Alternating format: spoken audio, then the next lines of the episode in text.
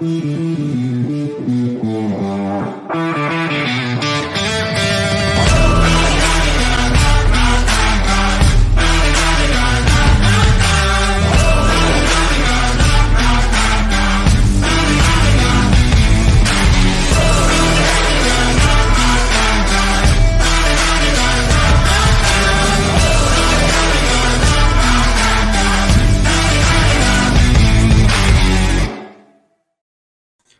Bienvenidos, esto es NFL Latino TV desde casa con todo el acontecer de lo que será la semana 14 en la mejor liga del mundo. Ya no tenemos equipo invicto en la NFL y eso abre las posibilidades para todos los equipos y especialmente para los que están tratando de darle cacería a los Pittsburgh Steelers dentro de la conferencia americana.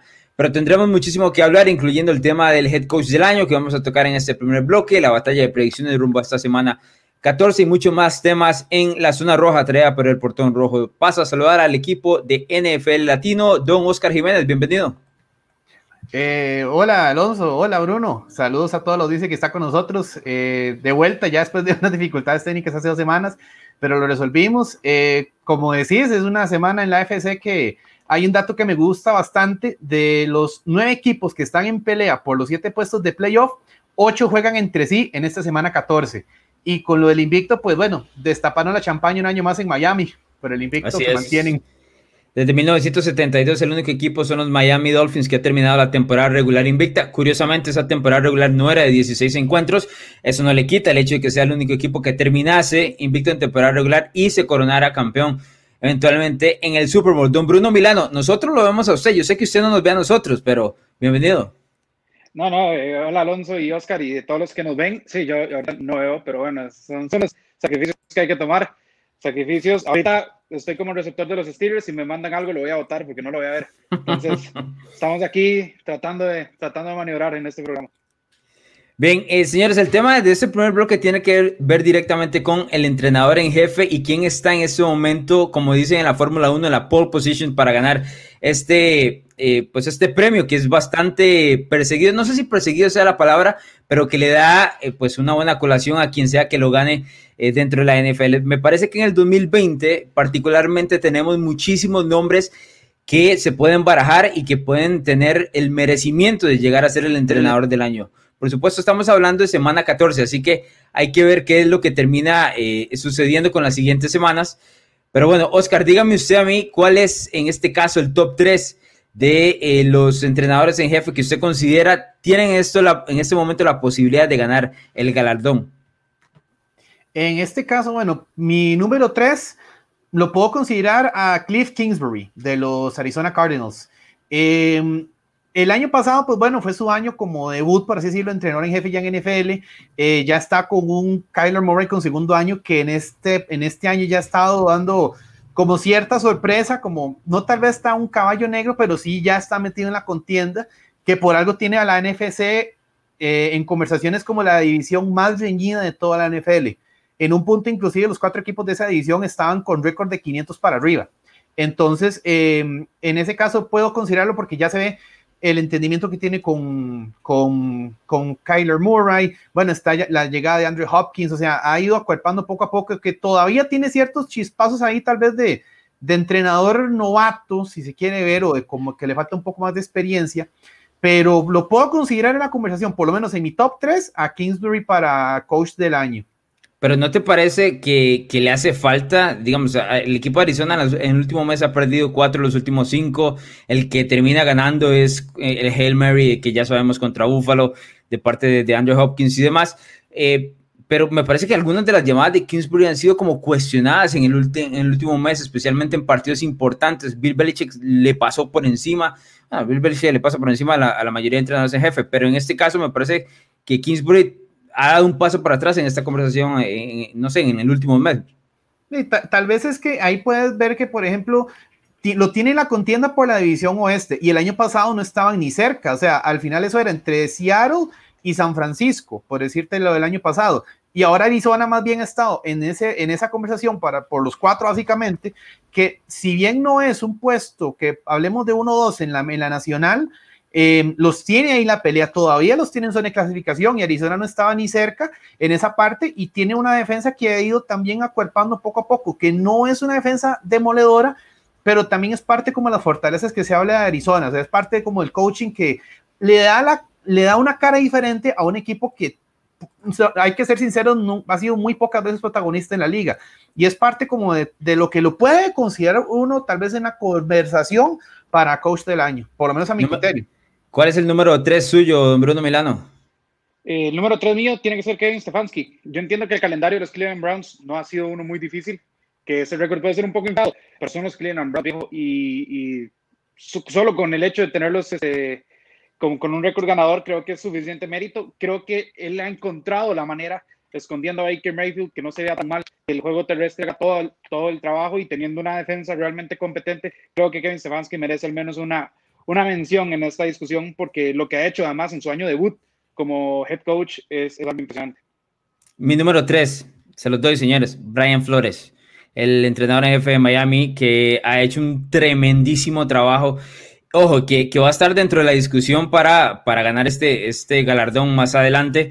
El 8 y 4 de Miami con un cambio de, de, mariscal de campo en medio de la temporada que le ha salido bien. O sea, tuvo el partido que perdió fue en Denver nada más y a partir de ahí ha ganado, si no me equivoco, cuatro de los cinco que ha, que ha jugado. Pero Brian Flores, especialmente la identidad que le ha cambiado a la escuadra de Miami, cambia completamente todo, todo lo que pensábamos de los Dolphins le ha dado vuelta a 180 grados y me parece que tiene que ver directamente eh, con lo que él ha traído precisamente a South Beach, que, que ha sido tremendo. Pero bueno, dígame usted, Oscar, su número dos en, en esta lista.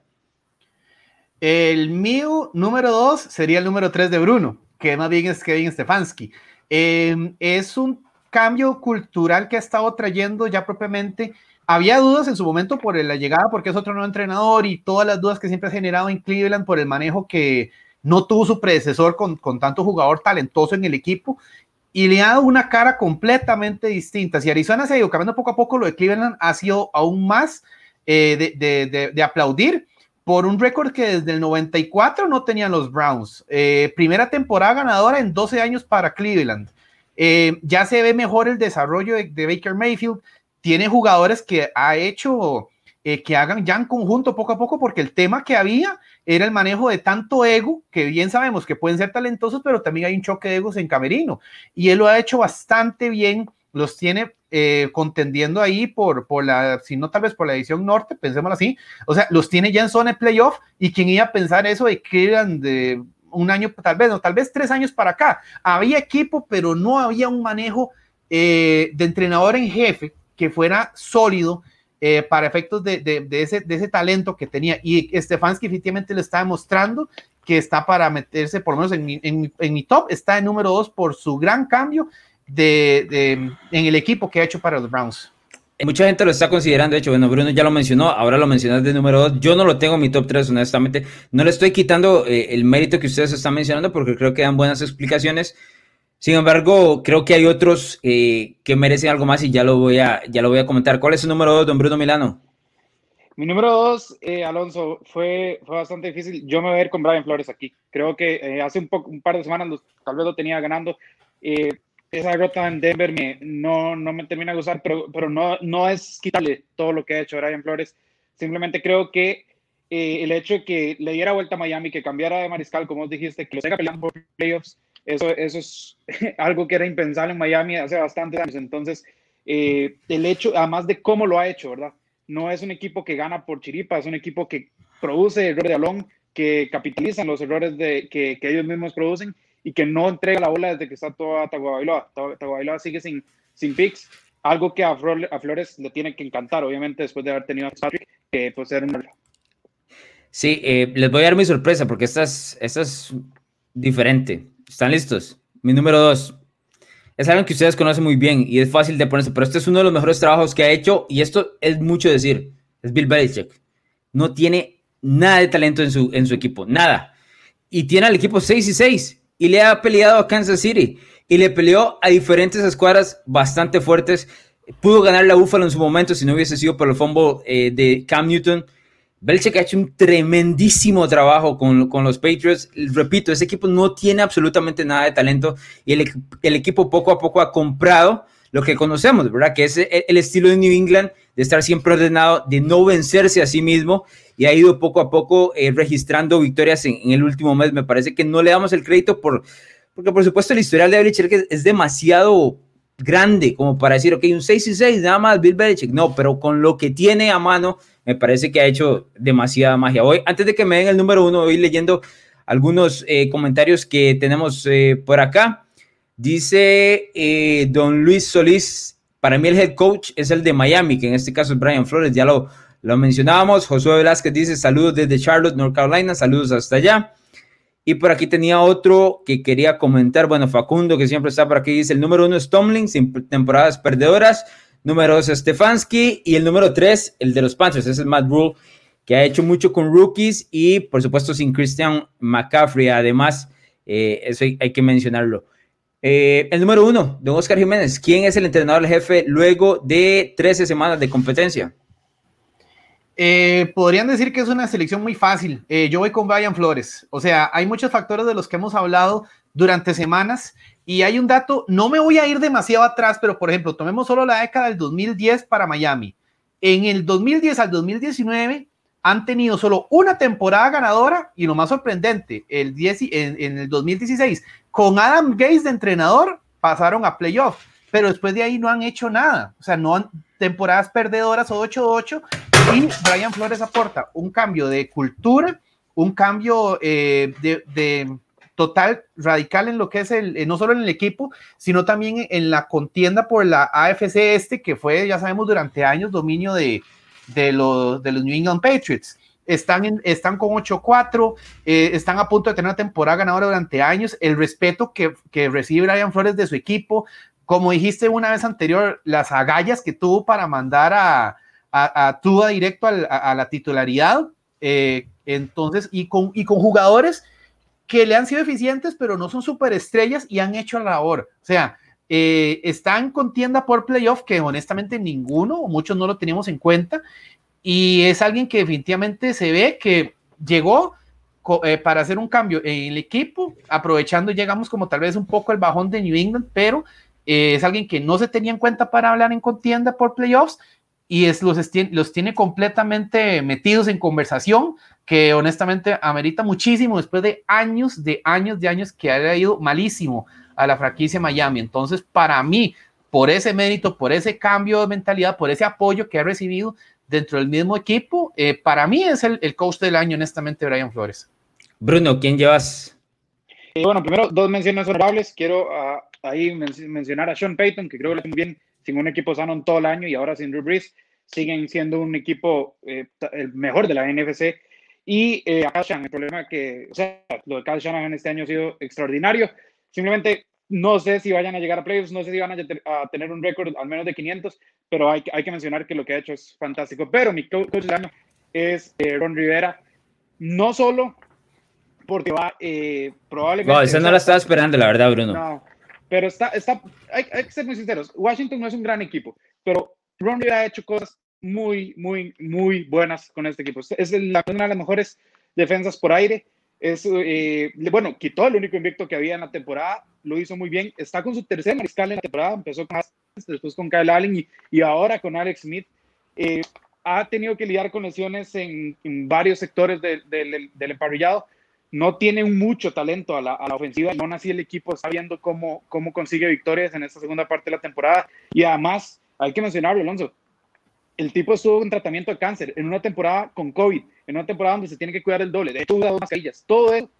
Y aún así sacar el tiempo, sacar eh, la disciplina, tener un equipo que esté peleando por playoffs, creo que Ron Rivera se, merece este premio. Eh, así vaya o no playoffs, yo espero que vayan. Yo quiero que Washington vaya por la historia de Ron Rivera, por la historia de Alex Smith, pero porque además están jugando un fútbol americano muy, muy bueno, muy entretenido también. Yo entiendo el, tema Ron Rivera y es, creo que lo menciona bien usted en, una situación especial del, del, entrenador en jefe. Sin embargo, no puedo darle el, punto al entrenador en jefe si el equipo tiene un récord perdedor, más allá de que, de que lo esté haciendo bien o no. En este caso, Washington, ahorita en este momento está 5 y 7. Eso eh, no le quita lo, bien que ha hecho Rivera con, cambiando especialmente el costado defensivo de Washington, pero no puedo dárselo ahí. Mi entrenador jefe del año es alguien al que nunca consideramos y lleva dos años sin perder un solo partido sin su mariscal de campo titular. Y estoy hablando de Sean Payton y los New Orleans Saints. Lo que Payton ha hecho desde el año anterior sin Drew Brees y este año montando el equipo a nueve victorias de manera consecutiva entrando a esta semana. Con Tyson Hill, alguien del que muchos nos hemos reído en muchas situaciones, eh, del cual no consideramos realmente un mariscal de campo decente para la NFL y Sean Payton, lo que hace reírse más bien de todos los que lo criticamos y, pone al equipo en, situación de victoria. Su defensa, su equipo en general compra y juega todavía mejor cuando Drew Brees no está. Por supuesto, a Peyton le criticamos lo mismo que le criticamos a Drew Brees, que es que no ha podido ganar en postemporada en los últimos tres años, pero muchas de esas derrotas han sido hasta, hasta milagrosas eh, para el equipo contrario, ¿no?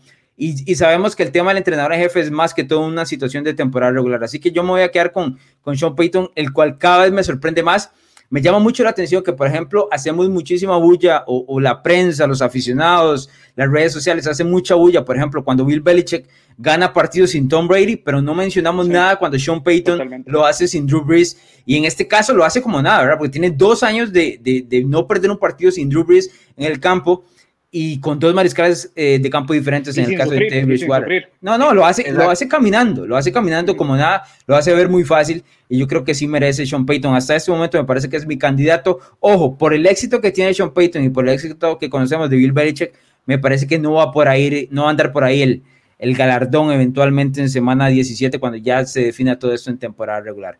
Pero bueno, voy con eh, un par de comentarios eh, rápidos. Eh, dice Caleb Bryan, no es de mi agrado, pero ¿qué opinan de Shanahan? Ya lo mencionó eh, Bruno, creo que con su mención honorífica, para mí Kyle Shanahan es uno de los mejores entrenadores de la liga, un top 3 para mí, ¿verdad? Personalmente, no tengo que, no voy a, incluir a Bruno y a Oscar en esto, eso es para mí, y Bruno lo tiene clarísimo, ¿verdad? Porque se lo hablo cada vez veces. El play calling de Kyle Shanahan es absolutamente eh, tremendo. Eh, dice Mario Cordero, Sean Payton tiene el apoyo del monstruo Alvin Camara en ofensiva, ese equipo variado muy pocos y en playoffs se cae de nuevo. Eso hay que verlo y llegaremos a enero para tanto. El monstruo Alvin Camara, eso no se lo voy a quitar, pero por ejemplo, en el último, los últimos tres semanas que Tyson Hill la estaba jugando, Camara ha hecho poquísimo, ¿verdad? Entonces, eso, eso hay que dejarlo claro. Pero bueno, ya no vamos a hablar más de ese tema porque nos pasamos más bien de tiempo, señores. Vamos a ir a nuestra primera pausa comercial. Al regreso tenemos batalla de predicciones rumbo a la semana 14 de la NFL.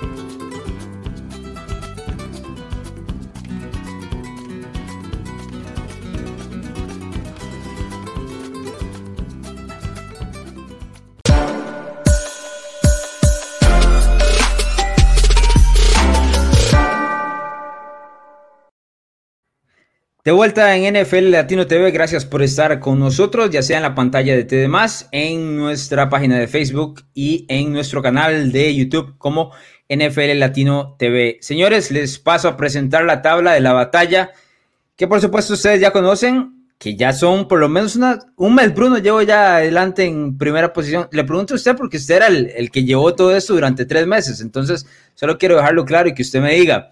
Pero lo curioso de esto no es solo que estoy en primer lugar, como ya les dijo, ya lo sabíamos de hace semanas. Don Oscar Jiménez alcanzó a Bruno Milano en 125 aciertos. Antes de darle la palabra a Oscar, Bruno, ¿qué carajo está pasando? No, no, no, esto, esto, esto es culpa mía, no es. Y yo le estoy recordando puntos a Josh. Lo que pasa es que Oscar tuvo la mejor semana de todo NFL Latino. Eh, o sea, tuvo 13 aciertos y es una semana de esas, pues obviamente hace cambios ahí en la, en la, en la, en la tabla, pero aquí el que debería estar preocupado es Sergio Gómez. Yo, yo estoy enfocado en alcanzarlos a Joshua y, y a vos, Alonso. Sí, el, el, tema de Sergio que se está quedando un poco más atrás junto con don Juan Carlos Rojas. Oscar, eh, estás recuperando. Tengo que decirle, tengo que mencionar que estoy ligeramente sorprendido, la verdad. No, no, es que hay que saber hacer esos picks en el momento que corresponden y de, como dicen, eso hay que dejar un poco el corazón de lado y también usar un poco el corazón, pero también hay una que otra sorpresa que a uno le ha ayudado. Entonces, eso es lo bueno porque hay elementos a tomar en cuenta para cada semana. Any given Sunday, anything can happen, como dicen. Voy con, voy con par de mensajes. Ojo, don Gerardo, dice, don Alonso, no, le da frío estar ahí en la cima. No, no me canso, no, no, yo estoy perfecto. Lo que pasa es que me gustaría compañía, pero estos señores cada vez se van más para atrás, entonces ya eso no es problema muy, mío. Y luego ah, uno que no, luego uno que no sé quién lo invitó, pero bueno, véalo aquí, dice don Sergio Gómez, el Racing Corona quedándole grande ese sobre... Ojo, ¿a quién le está tirando don Sergio Gómez aquí? Eh, don Sergio que se preocupe por no ser el último y después que se dedique a hablarles a, lo que, a los que estamos arriba él ahorita está en una batalla con don Juan Carlos Rojas y, ahí, que se, ahí que se quede, ahí que se quede. Bien, pasemos señores a eh, los juegos de esta semana 14. Eh, don Sergio Gómez eligió este como el partido de la semana, así que no me reclamen si, si no consideran que este sea, pero los Baltimore Ravens el lunes por la noche visitan a los Cleveland Browns. Este es el segundo duelo entre ambos. La primera vez que se enfrentaron, los Browns ni olieron a los Ravens. Entonces, Baltimore por eh, segunda semana estará en primetime, como sabemos, acaba de vencer a Dallas el martes por la noche. Don Oscar Jiménez, que lleva por acá. Voy con la gente de la perrera, con los Cleveland Browns en este. Em, si bien los, los Ravens están ahí en contienda, todavía por el, por el AFC en comodines, em, es parte de lo que hemos hablado. O sea, ya Cleveland yo siento que no ha sido casualidad o una, como decimos, una chiripa que esté tal vez eh, con esa parte. Concuerdo en lo que es de Sergio, porque es que pueda ser el partido de la semana fácil, es uno de esos. Es una rivalidad divisional, son de esa, la división Blackjack, conocida hace años, no se quieren esos equipos. Mucha gente subestima lo que es, eh, que solo habla de Baltimore y Pittsburgh, pero Cleveland ya tiene con qué. En su momento ha sido una que otra parte de dolor de cabeza para los Ravens. Em, fue la primera semana esta temporada, el, encuentro entre ellos, pero ha cambiado muchísimo de eso y honestamente los Browns, eh, curiosamente ahora sin, sin, OJ, sin OBJ, sin Odell Beckham Jr., Baker Mayfield ha estado jugando mucho mejor eh, en, temas por aire, lo que es la, dupla con Kareem Hunt y Nick Chubb, en la defensa han estado estables con más Garrett al frente, eh, tienen con qué y, y todavía Baltimore puede pasar a playoff, digamos, lo hablamos en semanas anteriores, pero no sé, o sea, yo honestamente siento que ahí Cleveland le va a dar la sorpresa eh, y veo con justa razón porque voy como el único que escogió a los, a los Browns. Habrá que ver qué es lo que lleva Juan Carlos Rojas el, el, próximo viernes cuando tiremos ya todas las elecciones en la batalla de predicciones. Pero Bruno, aquí usted se puede volver a, a subir ahí en el tren por encima de Oscar.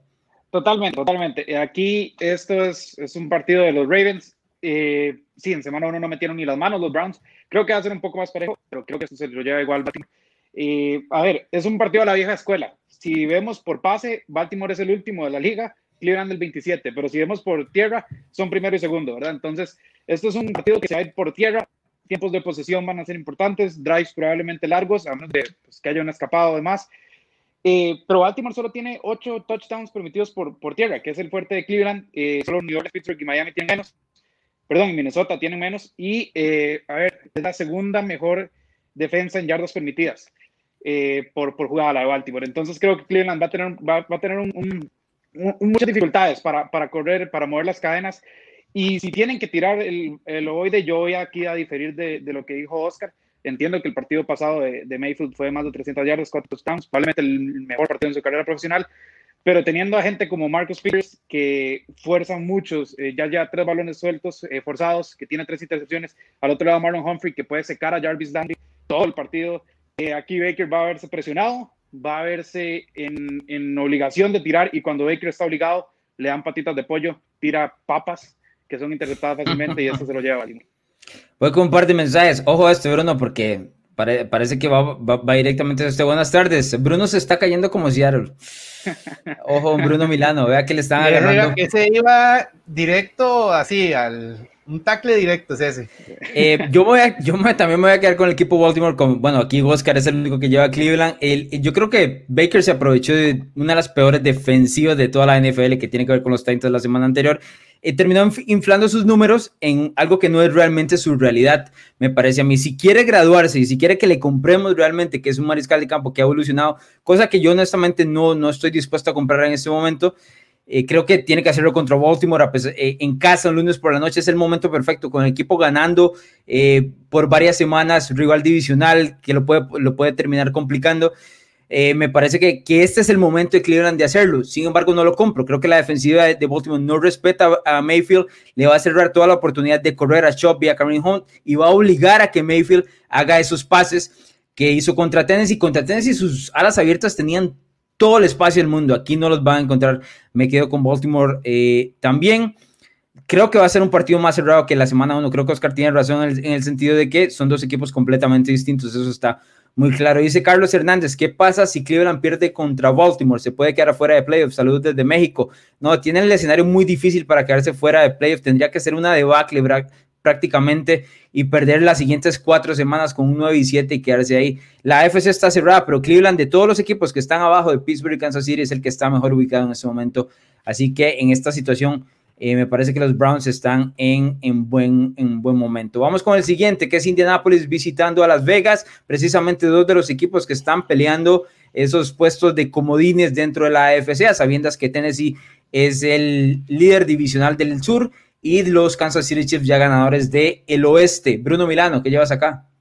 Aquí llevo a los Indianapolis Colts. Creo que los Colts tienen el personal ideal para, pues, eh, que, que, logren, para básicamente nulificar lo que puedan hacer los Raiders, que, eh, dicho sea paso, ahora mencionamos los coches del año, hace tres semanas, yo creo que Gruden estaba en esa en esta conversación. Luego el 43-6 contra Atlanta y depender de una Ave María contra los Jets, eh, creo que él mismo se borró de eso. Eh, los, Raiders vienen mal, esa es, la, esa es, la, realidad. Los Colts tienen una defensa top por tierra y por aire. Pueden eh, nulificar ahí a, a, Josh Jacobs, a, Derek Carr. la línea ofensiva creo que va a sufrir a los Raiders en contra de la, de la defensa de, los Colts. Y creo que los Colts además no pueden perder paso contra Tennessee, no pueden perder más ese paso, tienen que ver cómo ganan esa división porque pues esto llega a importar ya a la hora postemporada. Creo que la urgencia y el talento lo tiene a, a favor eh, Indianapolis para este partido. Oscar, lleva sin Indianapolis también. Correcto, ahí va a ser la fortaleza de los Colts, lo que es propiamente la defensa. Eh, se sigue manteniendo como de las mejores defensas, si no la mejor defensa de la liga. Eh, los Raiders, por ejemplo, y no es por, digamos que Bruno me lo toma mal, o sea, ¿cómo van a complicarse casi contra los Jets? Que dependiendo de una jugada así para ganarlo. O sea, se complican contra el peor equipo de la liga. O sea, yo sé que cada semana es diferente, pero ese era un partido que tenían que haber ganado sobrado en papel. Y los Raiders tienen una tendencia que los últimos partidos, en los últimos dos, tres años, se les ha complicado y han quedado fuera de contienda. Rompieron esa tendencia contra New York, pero no lo veo, o sea, como tan con esa consistencia que, no están trayendo eh, les va horrible contra Atlanta. La sudaron para ganar los Jets. Los Colts, honestamente, vienen más constantes, a pesar de Philip Rivers, digo yo, a pesar de, pero vienen con lo que es la defensa. Ya están haciendo el tándem ahí con, con los corredores. Ya sabemos que también ahí está Pittman haciendo de las suyas como, como a la abierta. Y la defensa es muy sólida, o sea, es constante, es constante. Entonces, eh, ahí van a pegar contra pared. Los Raiders, la defensa saca el partido para los Colts ahí y los mantiene todavía en esa pelea por el último puesto de wildcard a los, a los Colts. Joshua y yo somos los que llevamos a, Las Vegas, en este caso Juan Carlos Rojas a esperar el próximo viernes, Sergio Bruno y Oscar con Indianápolis. Yo sé que ustedes han repetido muchísimas veces en, este en estos últimos dos minutos que la defensa de Indianápolis es de las mejores de la liga. Yo sé que estadísticamente es de las mejores de la liga, pero hay partidos donde no lo refleja y no lo reflejaron eh, contra Tennessee hace un par de semanas, no lo reflejaron la semana anterior contra Houston, un equipo de Houston que no tenía ni armas ni línea ofensiva para Sean Watson y aún así lograron poner puntos en ese encuentro eh, divisional del sur. Yo creo que Las Vegas ha tenido dos de las peores actuaciones del año y no veo una tercera, honestamente. Este equipo, Bruno me parece que dijo una palabra muy clave, urgencia. La urgencia está del lado de Las Vegas, que es el que está atrás en esta pelea por la AFC. Además, están jugando en casa. Eh, tengo entendido que Josh Jacobs tiene una posibilidad de jugar este partido y eso cambia todo el escenario para eh, el equipo de los Raiders. Yo me voy a quedar con Las Vegas. Si Tennessee le pudo correr en este caso con Derrick Henry a, a, Indianapolis, entiendo que le faltaban jugadores en defensiva en ese momento. Creo que con, la, con el regreso de Jacobs pueden, eh, pueden lograr eh, algo similar, no hasta ese punto de Henry, pero algo similar, y jugar con el play action, que es lo que le, le favorece en este caso a Ricard. ¿Qué me debes a decir, Bruno? Sí, no, que yo, yo entiendo lo que vos decís y comparto que la, la defensa de Indianapolis ha estado más baja, pero una cosa es enfrentar a Eric Henry sin DeForest Buckner, que probablemente sea tu mejor línea defensivo, o después a Sean Watson, que Sean Watson está acostumbrado a, a brillar sin línea ofensiva, Y, otra cosa es jugar contra Derek Carr y contra, y contra Josh Pero Derek Carr no ha estado jugando mal. Bruno, Derek Carr no ha estado jugando mal. Contra, contra Atlanta fue fatal sí, pero ok, ese partido no define, ese partido no define toda su temporada. O sea, contra Kansas City en dos partidos estuvo brillante, entonces no lo vamos a matar porque en un partido estuvo mal y en otro no. Entre él y Sean hay ligas de distancia también, ¿verdad? No vamos estoy completamente de acuerdo, pero esa no es la comparación que estoy, eh, estoy haciendo. Siento que la ofensiva de los Raiders puede poner sus puntos. Darren Waller está jugando una bestialidad. Y, sus pases largos, o sea, pueden terminar complicando a Indianapolis. Por el otro lado, creo que la defensiva de los Raiders puede controlar lo suficiente a Philip Rivers, eh, que todavía se me hace el eslabón débil del equipo de Indianapolis. Por supuesto, es uno de los mejores partidos de esta semana. Ya Oscar lo mencionaba, son equipos que van a estar posiblemente eh, eh, peleando hasta el final la posibilidad de postemporada. Por eso es que en una situación de esta, sin saber el, el pick de un Juan Carlos Rojas 3 contra 2, es básicamente una moneda al aire en el tema de las predicciones acá. Eh, no sé si Joshua se habrá puesto la camiseta o no a la hora de elegir, pero yo en este caso estoy tratando de quedarme con, con, ese pick. Eh, don Fabián Gómez dice, Raiders versus Colts es un juego que ninguno debe perder, pero puede ir para ambos lados, precisamente lo que comentábamos. Esta semana voy con Derek Carr y compañía. Yo estoy con eh, Don Fabián. Vamos a ver si ustedes se logran robar ese pick y pueden seguir escalando posiciones para ver si llegan a la cima, que está muy fría, dijo don Gerardo un rato atrás. Ah, no lo dije yo, Oscar, perdón. Oscar, pero no lo dije yo. Lo dijeron en los comentarios. Yo no puedo hacer nada más, tengo que leerlo. Eh, está bien, pero tranquilo. Ahí le llevamos el abrigo para que no pase frío, no se preocupe. Poco a poco subiendo. Ahí, los espero. Cuando, llegue, cuando quieran llegar, llegan, ¿verdad? Se les está acabando la semana, solo quiero decir. Ya si llegan en marzo, se les acabó. Nada más quiero dejárselo ahí. Vamos con el siguiente. Kansas City visita a Miami. El equipo de los Chiefs ya con marca de 11 y 1, empatando la misma marca con Pittsburgh, pero tiene peor récord contra equipos de la AFC. Es decir, su derrota fue precisamente contra los Raiders. Por eso es número dos dentro de la americana y Miami que viene de vencer mm, pobremente, diría yo, a Cincinnati sin dejar em, grandes eh, actuaciones contra los Bengals, un equipo que está sumamente diezmado. Oscar, ¿qué llevas?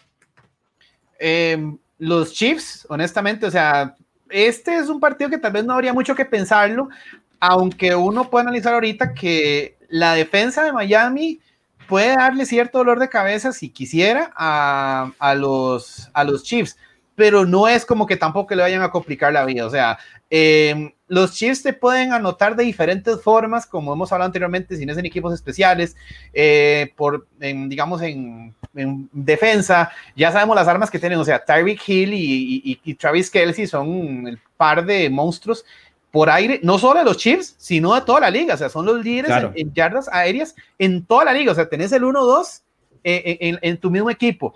Y el mismo Ryan Flores lo dijo, o sea, de, hecho dijo un comentario. Eh, Andy Reid se maneja como todas las jugadas de la historia del NFL. Y si tuviéramos 14 jugadores de permitidos en defensa, pues sería otra historia, cosa que no se puede. Entonces, ahí va a ser, no creo que se le complique demasiado a los Chiefs para ganarlo pero sí, entonces es como, no has de pensarlo mucho. O sea, Kansas City eh, se, lleva este partido en el bolsillo. Bruno, ¿cómo lo ves? Sí, más de 400 yardas eh, por juego, promedia Kansas City, es la mejor por aire. Como dijo Oscar, tienen a Kelsey y a, y a Terry Hill, que son eh, de los mejores receptores que hay en yardas recibidas. Y además, ya entre Hill lidera la liga en touchdowns, Kelsey lo sigue con los dos, tienen 21. a ver, aquí hay que elegir tu veneno es Kelsey, es Hill, es Edward Seller, que creo que ya, ya, está, ya está sano. Si no, eh, el hasta tuvo su mejor, eh, yo creo que su mejor partido desde que salió de Pittsburgh. Eh, a ver, no hay, no hay, mucho que pensar aquí. Creo que Tua Tagovailoa va a haber obligado a arriesgar un poco más. ¿Por qué? Porque probablemente se vean por detrás del marcador. Y ahí es donde Taron Matthew y Sorensen pueden hacer eh, fiesta. ¿Por qué? Estos, estos, son de los mejores profundos que hay en, en, la, en la NFL. Leen muy bien las jugadas. Eh, creo que que merece y entre los dos ya llevan ocho picks. Entonces creo que, creo que el, los cero, las cero intercepciones que, que tiene Tua pueden llegar a su fin. Yo sé que es un mariscal que no arriesga mucho, pero si vas perdiendo vas a tener que arriesgar en algún momento y ahí es donde puede pagar las caras Miami. Esto es, de, de los Chiefs. Me llama la atención que el equipo de Kansas City en sus últimos cuatro partidos no ha ganado por más de un touchdown, curiosamente, a pesar de que sabemos que es un equipo que se nota en el campo sobrado porque nadie lo puede parar en el costado ofensivo. Eh, le ganó, por ejemplo, a Carolina por dos, le costó ese partido en que era el regreso de Christian McCaffrey.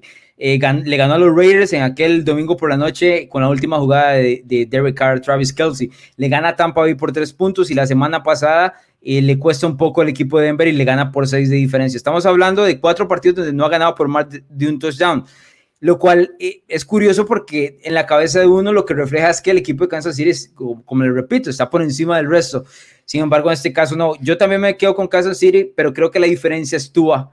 Eh, creo que aquí eh, es el eslabón débil de lo que ha mostrado Miami. Miami tiene una grandísima defensiva, pero Tua se le ha complicado en las últimas semanas mover el balón. La semana pasada despertó hasta la segunda mitad cuando el equipo entró en un up-tempo para poder mover el balón rápido entre Cincinnati, un equipo de Cincinnati que es de los peores de la liga, especialmente eh, porque no puede mover el balón al costado ofensivo sin Joe Burrow. Entonces, eh, sí me dejó mucho que desear en ese costado del balón el equipo de Miami, no tanto en el defensivo que sigo manteniendo, es uno de los mejores con el tema de Brian Flores, par de comentarios. Eh, Cristian Estrada, un gane de Miami los pone como contendientes. Yo creo que sería golpear la mesa en caso de que si, le pega al campeón y decir, ok, aquí sí estamos.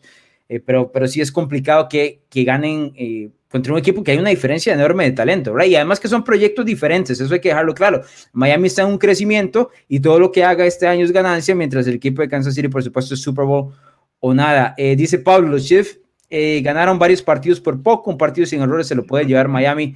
Lo que pasa es que le estás pidiendo a los Dolphins que juegue prácticamente perfecto, ¿verdad? Para ganar este partido y eso es mucho que pedir. Pasemos al siguiente, que es Minnesota jugando ante Tampa Bay. El equipo de los Buccaneers viene de un bye week, mientras el equipo eh, de Minnesota se enfrentó la semana anterior a la escuadra de los Jaguares y les costó, terminaron ganando nada más por un field goal. Oscar, que llevas Voy con Tampa Bay, voy con Tampa Bay. Em, digamos que no ha sido tan constante Tampa durante las últimas semanas y bien, aunque Minnesota viene en ascenso y para alegría de Sergio Gómez se viene metiendo en la conversación para, para Walker en la Nacional, em, no lo veo como que tal vez tenga tanto ímpetu por el hecho, o sea, la, la, fuerza de, Tampa viene, viene, viene también su defensa, aunque todavía están parece mentira, buscando acomodarse en el tema ofensivo. Eh, por armas, yo veo más sólido ofensivamente a Tampa Bay para poder ganar este partido eh, y aprovechando una defensa que tal vez no esté a lo esperado como es la de Minnesota. Entonces ahí es donde yo veo que se incline la balanza por ese lado eh, para efectos de, los Buccaneers ganando esta semana. Oscar, Bruno. yo creo que este es el peor pareo, si no es el peor, es de los peores pareos que, que tiene Minnesota en la temporada. O sea, Minnesota necesita correr el oide. La defensa Tampa contra la carrera es fenomenal. ¿Qué pasa con esto? Kirk Cousins tiene que lanzar el balón en demasía y además Kirk Cousins va a estar presionado porque la defensa Tampa puede presionar al mariscal. Kirk Cousins va a cometer muchos errores. Creo que eh, se van a comer además a la, secundaria de Minnesota con todas las armas que tiene Brady, un poco de protección. Se lo, se lo van a comer y además Brady tiene, tiene 14-4 después de, de, semana de descanso, es casi, es casi imbatible esto, esto se lo lleva Tampa y creo que me puedo asegurar que, que por más de 10 puntos tal vez. Sí, eh, yo honestamente también veo a Tampa favorito, sin embargo tengo que mencionar que si los Buccaneers pierden este partido se les complica la vida, ¿verdad? Sí. Porque han perdido tres de los últimos cuatro y en este caso serían tres en fila, si pierden este ante Minnesota se les complicaría enormemente el tema de la postemporada. Escuché unas declaraciones de Bruce Arians hoy eh, por la mañana y mencionó lo que hemos venido hablando durante un mes, ¿verdad? No, un mes, no, tres meses, Bruno, ¿cuánto llevamos de temporada hablando de esto? Y, decía, tenemos un problema, tenemos un problema en el tercer down. Decía, estamos haciendo eh, terceros downs muy largos. Entonces vamos a tener que ver cómo completamos eh, primeros y dieces en el primero y segundo down. O sea, carajo, ¿cómo te tomó tres meses para darte cuenta de eso si era lo más obvio del mundo? Pero bueno, por lo menos hay que darle el crédito de que ya se dio cuenta. Vamos a ver si eh, con dos semanas de preparación pueden ejecutar una mejor ofensiva, que en este caso creo que le, está quedando debiendo eh, Byron Leftwich al play call, en este caso a los, a los Buccaneers. Dice Eduardo Tavares, la ofensiva de Tampa Bay es mucho mejor, es cuestión de carburar, precisamente lo que mencionábamos, pero en este caso, por ejemplo, Beto dice hoy, vikingos, esa ofensiva a dominar, y Brady está fallón, está clarísimo que Tom Brady no estaba jugando bien en el último mes. Eh, en pases largos ahí, perdona, Alonso. ¿Cómo? Sí, ahí en, la, en los pases largos, o sea, en pases de 15 yardas o más para Tom Brady, ahí ha sido como que uno de ocho completos, un montón de recepciones. Es el de la liga, Exacto, o sea, en pases largos no, no, lo logra. Y aparte hay un detalle que se abre, o sea, la secundaria de Tampa tampoco es como que sea lo más fuerte, o sea, el front seven es súper sólido, pero la secundaria es como el talón de Aquiles que puede tener esa defensa Tampa. No es que vayan a meterle muchos puntos, pero es una debilidad que podría aprovechar Minnesota, más que está con Jefferson, y esperemos a ver si ya vuelve Am Thielen y Kyle Rudolph. Sí, el, el tema con, con, la secundaria es que es muy joven, pero yo comparto con Bruno que para que esa eh, ofensiva de Minnesota carbure tiene que haber el play action. Si no corres con Dalvin Cook y no, no eres exitoso en los primeros downs corriendo con Cook, no creo que la defensiva de los Buccaneers respete a Kirk Cousins aquí. Eh, sí siento que no es un partido tan fácil como, como lo vemos para los Buccaneers, especialmente por sus propios errores, ¿verdad? O sea, Tampa en este momento está en, una situación donde no, no, conoce exactamente su identidad y ya se le está acabando el tiempo para lograrla. Eh, creo que por ahí anda el detalle. Vamos con el que a mi parecer, don Sergio Gómez dice que no, pero a mi parecer es el mejor partido de, la semana. Yo le pregunté a Sergio, ¿estás seguro que ese? Me dice, sí, Cleveland y Baltimore. Bueno, para mí es Pittsburgh visitando a Buffalo. El equipo de los Steelers viene de la primera derrota de la temporada ante Washington, jugando el lunes por la tarde. Y Buffalo viene de una victoria sobre San Francisco el lunes por la noche. Bruno Milano, ¿qué llevas acá? Yo llevo a Buffalo, Alonso. Y, y lo digo con cierto dolor porque a mí realmente me ha gustado. es medio Steeler, dígale a la gente. Eh, eh, tengo que la cara de mi papá cuando, cuando perdieron el invicto fue, fue, fue trágica.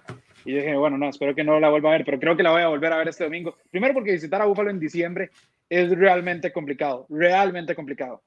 Y segundo porque la defensiva de los Steelers es élite y todo lo que queramos, pero vamos a ver, Alex Smith les metió 296 yardas, un touchdown, no tuvo intercepción. Alex Smith, eh, no, no estoy diciendo que Josh Allen eh, no vaya a tener intercepciones porque Josh Allen arriesga mucho más, pero creo que Josh Allen es un mejor mariscal que los Buffalo Bills.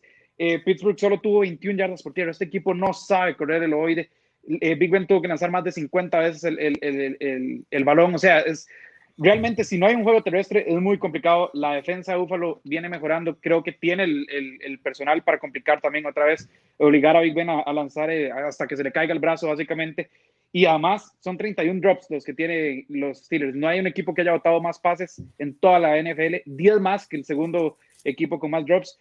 Y eh, son dos semanas seguidas con 5 más. Antes de estas dos semanas, llevan 15 años sin tener más de 5 o, más drops en semanas consecutivas. Lo que están haciendo los receptores ahorita está bastante complicado y sabemos que Pittsburgh depende de los receptores porque no sabe correr el oide. Entonces aquí me quedo con Buffalo. No, bueno, pero aquí todos se bajaron del, del barco de los, de los Steelers, pero un segundo. No, una cosa pero brutal, o sea, de una semana a otra todo el mundo se, se, bajó del barco.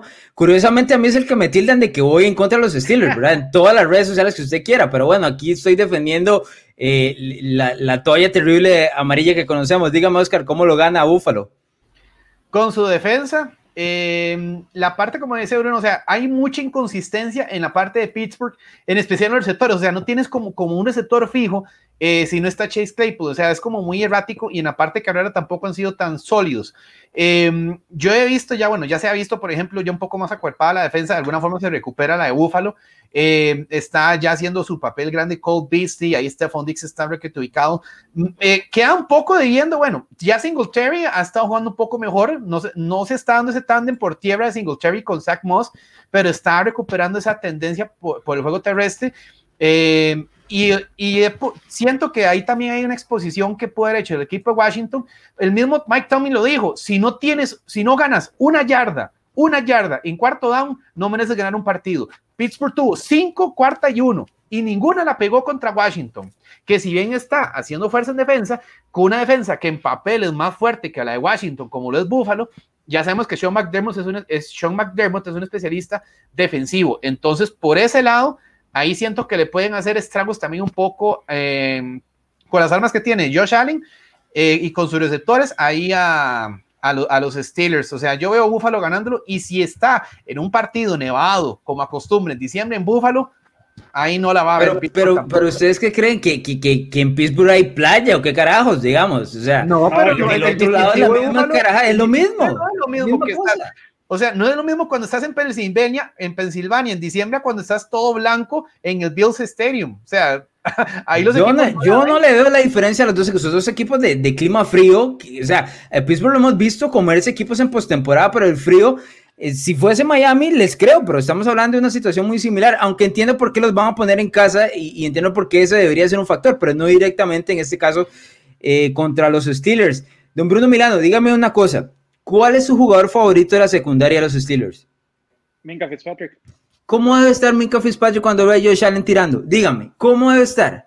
¿Cómo va a estar? No, no, va a estar. No, pero debe estar, pero babiando de lo que le va a hacer a Josh Allen y a esos pases atrevidos que a veces yo, Alonso, yo no sé quién le ha dicho a Benny que es Derrick Henry o que es Jerome Bettis, porque el tipo lo que hace es estrellarse. Lo que pasa es que e, ese cuerpo no mueve absolutamente nada, lo hacen rebotado para atrás. Ese es mi problema. Pero, ok, pero Buffalo tampoco corre bien el balón. O sea, Buffalo es, creo que, si no me equivoco, uno de los peores 10 equipos de la NFL corriendo el balón también. Pero, tiene manos más seguras, al menos en las últimas semanas. Eh, ahí está la diferencia para mí. No, le estás quitando mucho crédito. Ajá le estás quitando mucho crédito a los, a los Warriors. Yo entiendo que uno se queda con la imagen de todo lo que fallaron contra Washington, pero o sea, yo no pienso que eso va a ser la situación todas las semanas. Se bajaron muy rápido del barco los Steelers, señores, muy, muy rápido. y eso, y eso se me complica. rápido, o sea, este es un partido, va a estar ajustado, o sea, este es uno de los partidos de, la, de, la semana. Este partido es buenísimo. El partido de la semana, Sergio Gómez. Sí, eh, ya, ya, ya está reclamando porque le están tirando del otro lado a Sergio Gómez, pero bueno, ¿qué, qué se va a hacer? En este caso, eh, yo me voy a quedar con los Steelers, me robo ese pick facilísimo y me monto en, el tren de, de, los, de los Pittsburgh Steelers, ya para que la gente en redes sociales diga, no, mira, Alonso con los Steelers, para ver si, si me deja un poquito ahí tranquilo. mantienen el de los Steelers. No, honestamente, fue ahora que, que estábamos enviando los picks esta semana, fue, por supuesto, el partido que, que usualmente yo elijo o sea, lo tengo claro, voy, voy rap y en este sí tuve que tomar un tiempo. No, no busqué nada, sino traté de retratar qué, qué podía ser, cuál podría ser el encuentro. Y la mayoría va a irse con Pittsburgh, pero no, o sea, yo tengo que ir con Pittsburgh porque, y mire, todos con Buffalo, o sea, se fueron como si se estuviera hundiendo el barco y ese equipo solo ha perdido un partido. A mí me sorprende tanta gente con Buffalo, soy sincero. Sí, sí, sí. De hecho, yo pensé que me lo robaba, pero bueno, al parecer no. Ah, no, todos tenían clarísimo, ¿verdad? Que si iban a llevar. Le recorto, le recorto dos a Alonso, al parecer, esta semana. Entonces, ahí, ahí vamos.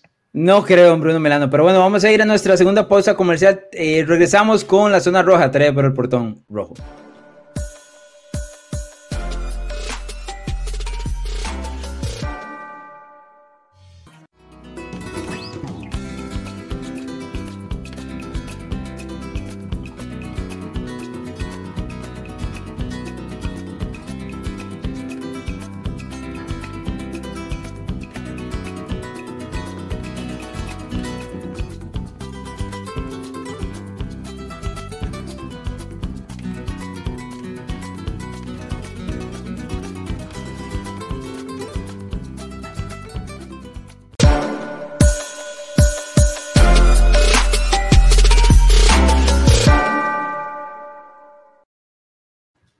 De regreso en NFL Latino TV, gracias por estar con nosotros. En tema de la zona roja, traída por el portón rojo de esta semana, hablamos del despido de Greg Williams, además el equipo que puede ser rival directo de los Saints y cuál va a ser el futuro de la NFC, este, el equipo ganador en postemporada.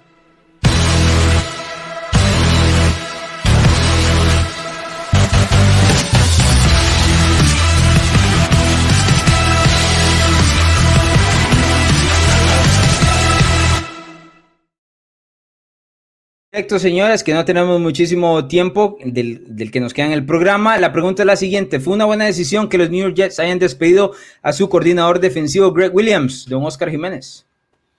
Sí, totalmente. O sea, ya es un cambio que tiene que empezarse a dar de cultura gradualmente. O sea, es un señor que honestamente no tiene fama buena en, eh, en, la, en la NFL eh, no solo en esta temporada, sino de antes. Entonces, honestamente, ya es alguien que efectivamente arriesgó un partido en segundos, que lo tiene en el bolsillo y los Jets simplemente hayan formas nuevas de perder partidos. Entonces, eh, ya es alguien que honestamente no había mostrado mucho en el equipo y es un proceso que espero ya encaminen para tratar de corregir un poco el rumbo del equipo. Bruno. Primero quiero decirte, Alonso, que poner esa pregunta el día que yo estoy en el programa me parece realmente de más gusto. Segundo, quiero, quiero decirle al resto, a, los que a los que nos ven, que si quieren escuchar mis verdaderas opiniones sin límite de tiempo, nada más vayan y vean el, el, podcast de los rookies que salió hoy en la mañana en Spotify o en nuestro mismo canal de YouTube o aquí en Facebook. ahí sí me, me desahogué de manera grande. Aquí tenemos limitaciones de tiempo. Yo nada más voy a decir algo. No sé si vieron lo que yo respondí. Es el, el emoji, la carita. No, el acomodado es el acomodado. No, no, a ver, Alonso, si hay alguien que aquí usa ese emoji, eh, esos dos, pero en ese caso. Es el del centro. Lo, tengo que decir muy. Tengo que ser realmente claro. No estoy en contra de que hayan despedido a Greg Williams. Estoy en contra de que lo hayan despedido justo ahora. Yo entiendo que gana. O sea, quedarse no es algo que nadie quiera ni siquiera, ni siquiera yo que a veces bromeo con eso, pero, pero a ver, 016 es un estigma que se te queda el resto de la vida. Mandar un blitz y dejar a Henry Rocks, que es uno de los receptores abiertos más rápidos en toda la liga, eh, para, para, para cuando, lo que tienes que hacer es detener el pase en la zona de anotación. Puede ser un pase que quede en la yarda 1, ya no haya tiempo. Entonces, por ese lado, pero hacer eso y no despedir a Adam Gaze, o sea, estás despidiendo a Greg Williams por ese error y no despedir a Adam Gaze, que por dos años, semana tras semana, ha hecho méritos para ser despedido, me parece realmente una estupidez, me parece la, una decisión sumamente tonta de una franquicia que está manejada de muy mala manera y que, y que realmente no, no tiene rumbo. Yo nada más voy a decir algo, Alonso. Espero que este sea el destino de todos los demás, porque termina la temporada para asegurarnos a Trevor Lawrence ya, ya, ya nada importa, o sea, ya de verdad nada importa. Si hay que esperar a todos, yo nada más espero que Adam Gates no llegue al draft. En el momento, si Adam Gates llega al draft, yo, yo pierdo mis cabales eh, y, y pues, no, ¿Más? sé qué hago, no, no sé qué hago, no sé qué hago, pero esto, esto es fatal. Es, esta franquicia todo mal viejo, despedirlo a final de temporada con el resto. No, ¿Para qué lo despedís ahorita? O sea, ¿de qué sirve? Bruno, Bruno, pero era la zona roja del portón rojo, no de los New York Jets ni de Bruno Milano. Vamos, suavecito, de una vez. Porque, el top de Bruno era hoy. Sí, sí, sí. Vamos al siguiente. Yo puse que no, y la razón es lo siguiente: los Jets están queriendo perder partidos para dejarse Trevor Lawrence como mariscal de campo. Greg Williams les ayudaba en esa tarea. Así lo hizo eh, la semana anterior contra los Raiders. Si querían seguir perdiendo, lo podían dejar y despedirlo cuando terminara la temporada regular. Vamos con la siguiente pregunta, más cortita, señores. ¿Cuál es el equipo de la NFC que se puede considerar como el competidor más directo de los New Orleans Saints? Oscar podría ser sorpresa para muchos. Para mí, Los Ángeles Rams, que hasta para mí han sido sorpresa. Eh, uno puede considerar a los Packers tal vez o a los Seahawks, pero la dolencia de esos equipos es la defensa. Yo veo por lo menos de forma, si no muy vistosa, pero constante, consistente y, que ayude un balance tanto en defensa como en ofensiva de los Rams y puede ser un equipo muy incómodo. La defensa es lo que le está careciendo a un equipo como Packers para poderlo llamar como contendiente en la nacional, para mí. Eh, Bruno. Cortita, no como los Jets. no, disculpa ahí. Eh, el tema de los Rams, yo lo veo, Jared Goff no creo que resista la presión que pone la defensa de New Orleans, que es la mejor de, de, la NFL en estos momentos. Creo que es Green Bay. Green Bay ya le ganó 30-37 sin Davante Creo que Green Bay ya sabe cómo ganarle, sabe cómo pelearle y, y, es el equipo que yo tengo que elegir. Me gustan los Rams, no sé si tengan el juego terrestre suficientemente bueno como para dañar a los Packers, que y, digo, para dañar a New Orleans o para dañar a, eh, por arriba, porque Goff se contra la presión. Sí, hay una diferencia muy grande entre New Orleans y el resto, ¿verdad? Y luego el resto, uno puede barajar diferentes nombres y tratar de, de, ponerlos en la situación donde pueden a New Orleans, pero por lo menos en este momento los Saints se ven superiores a todos los de la Nacional. Y uno nada más elige tratando de ver cuál sería el, que calza más. Yo estoy con Bruno en este caso, creo que Green Bay, por el hecho de haberle ganado, de que Aaron Rodgers puede poner puntos a lo mismo que puede hacer la, la ofensiva de, de, los Saints. Es, es un pareo que se le complica o se le podría complicar a New Orleans si se da. Eh, me llama la atención, Bruno, en 10 segundos que no pusiste a Seattle. Ya se bajó el. Jamás. también ya se bajó el barco, o sea, como los Steelers. Bruno es medio Jet, medio Steelers y 100% los Seahawks, ¿verdad? No, no, no. Aquí los Seahawks, bueno, ya vimos lo que pasó la semana pasada. Creo que contra New Orleans pueden sufrir un montón más y está Drew Brees. Entonces. Bien, vamos con eh, la última de la zona roja traída por el portón rojo. Una pregunta eh, que nos eh, mencionaba don Oscar Jiménez, ¿puede el ganador de la NFC este sorprender en postemporada, Oscar? Sí, sí, voy a, bueno, y ahí, agradezco el mérito por la pregunta. Eh, sí podría ser un equipo incómodo, no obviamente para llegar a la final de conferencia, pero ya los equipos, por ejemplo, como Washington y como New York, ya han dado sorpresas con equipos contendientes a punta defensa. Entonces veo que tendrían herramientas para incomodar a otros equipos en Wildcard y quien quinta un quite, como dicen, llegar por lo menos a las divisionales. No hay que menospreciar a ningún rival. el NFL, a menos que sean los Bengals o un equipo ya muy, muy de capa caída. Pero sí, eh, tienen con qué poder tal vez dar una sorpresa en ronda de comodines, eh, sea ya Washington o sean los Giants. Bruno.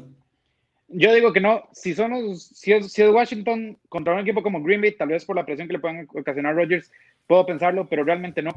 Eh, como está la cosa, ahorita es Green Bay el segundo, en el peor de los casos, para Green Bay yo creo que sería Los Ángeles Rams, los que estarían ahí eh, enfrentando al, de la NFC este y vamos, a ser muy sinceros, eh, los Rams ya arden con esta división, eh, los Packers tienen mucho talento en comparación a los equipos de la NFC este y, esto más bien es, pues un, mero trámite para ellos. Yo no, no siento que por más, por más buenas acciones que estén haciendo ahorita, no sé qué tan retador sea. Tal vez contra Seattle sí, pero, pero no sé qué tan retador sean para un equipo como los Rams o como los Packers. Ok, en este momento el que está ganando la NFC son los Giants. Vamos a hacer el ejercicio que los Giants llegan a, postemporada. Están en la cuarta posición por ser ganadores eh, divisionales. En este momento estarían enfrentándose a Seattle, al cual acaban de vencer hace una semana atrás. Ya con que ganen un solo partido, me parece que el equipo de la NFC este, para todas las burlas que hemos hecho durante tres meses, es suficiente como para decir que rompieron el molde. Ojo a esto. Puede que el número 5 y 6 se intercambien entre Seattle y Tampa Bay, eventualmente. ¿Cuál es el equipo que se le atora a Tom Brady toda la vida? Los New York Giants. Ojo con eso. Solo se lo quiero dejar ahí. Ojo con eso. Entonces, yo estoy dispuesto a darle una oportunidad. Si son los Giants al este, Washington me voy a quedar un poco más reservado, pero si son los Giants, ahí por ahí una mística diferente con este equipo que es a veces extrañísima de explicar. Así que hay que dejarlo por ahí, don Bruno Milano. Yo sé que a usted no le gusta la NFC este, pero vea, estos equipos han progresado en las últimas semanas. Ojo con ellos. Eh, ahora sí tenemos que irnos, señores. Don Oscar Jiménez. Eh, hasta luego, Alonso. Hasta luego, Bruno. Y gracias a toda la audiencia que, que estuvo con nosotros el día de hoy. Esperamos una semana 14 bastante interesante. Eh, y vamos a ver qué sorpresa nos depara. Y bueno, ahí le vamos a llevar la chaqueta más cerquita, Alonso, así que tranquilo. Muy bien, muy bien, me parece, porque ahí está muy solo ahí arriba. Bruno Milano, eh, díganle a la gente dónde puede escuchar todo su rant completo de los New York Jets. Sí, si quieren escuchar todo el rant completo, nada más diríganse a nuestro canal de YouTube o a Spotify, en NFL Latino TV y ahí van a encontrar los Rookies Podcast, donde me desahogué. Don Sergio Gómez tuvo que lidiar conmigo y no se lo hacía ni a mi peor enemigo, pero ustedes con entretenimiento pueden verlo. Ahora, Alonso, si Tampa y Seattle, y, perdón, si Tampa y New York se topan, no quiero ver a Tampa en la batalla de predicciones a tu nombre. ¿ah? Ahí ¿Por qué? Claro. No, acabo de decir no? que los Giants van a, van a ir. No, yo dije que los Giants tienen una mística sobre Tom Brady y se le, y ahí, está, ahí está Joe Judge, que fue discípulo de Belichick. Sí, los, los, Giants se le aturan a Tom Brady, eso, es más que conocido, Bruno, pero o sea, no me esté comprando picks adelante para que quiera acercarse, ese no, es, no era el ejercicio. Bruno Milano, nos tenemos que ir, señores, recuerden nuestras redes sociales para seguir a la mejor liga del mundo, arroba NFL Latino TV, tanto en Facebook, Twitter, Instagram y por supuesto en nuestro canal de YouTube. Nos escuchamos la próxima semana.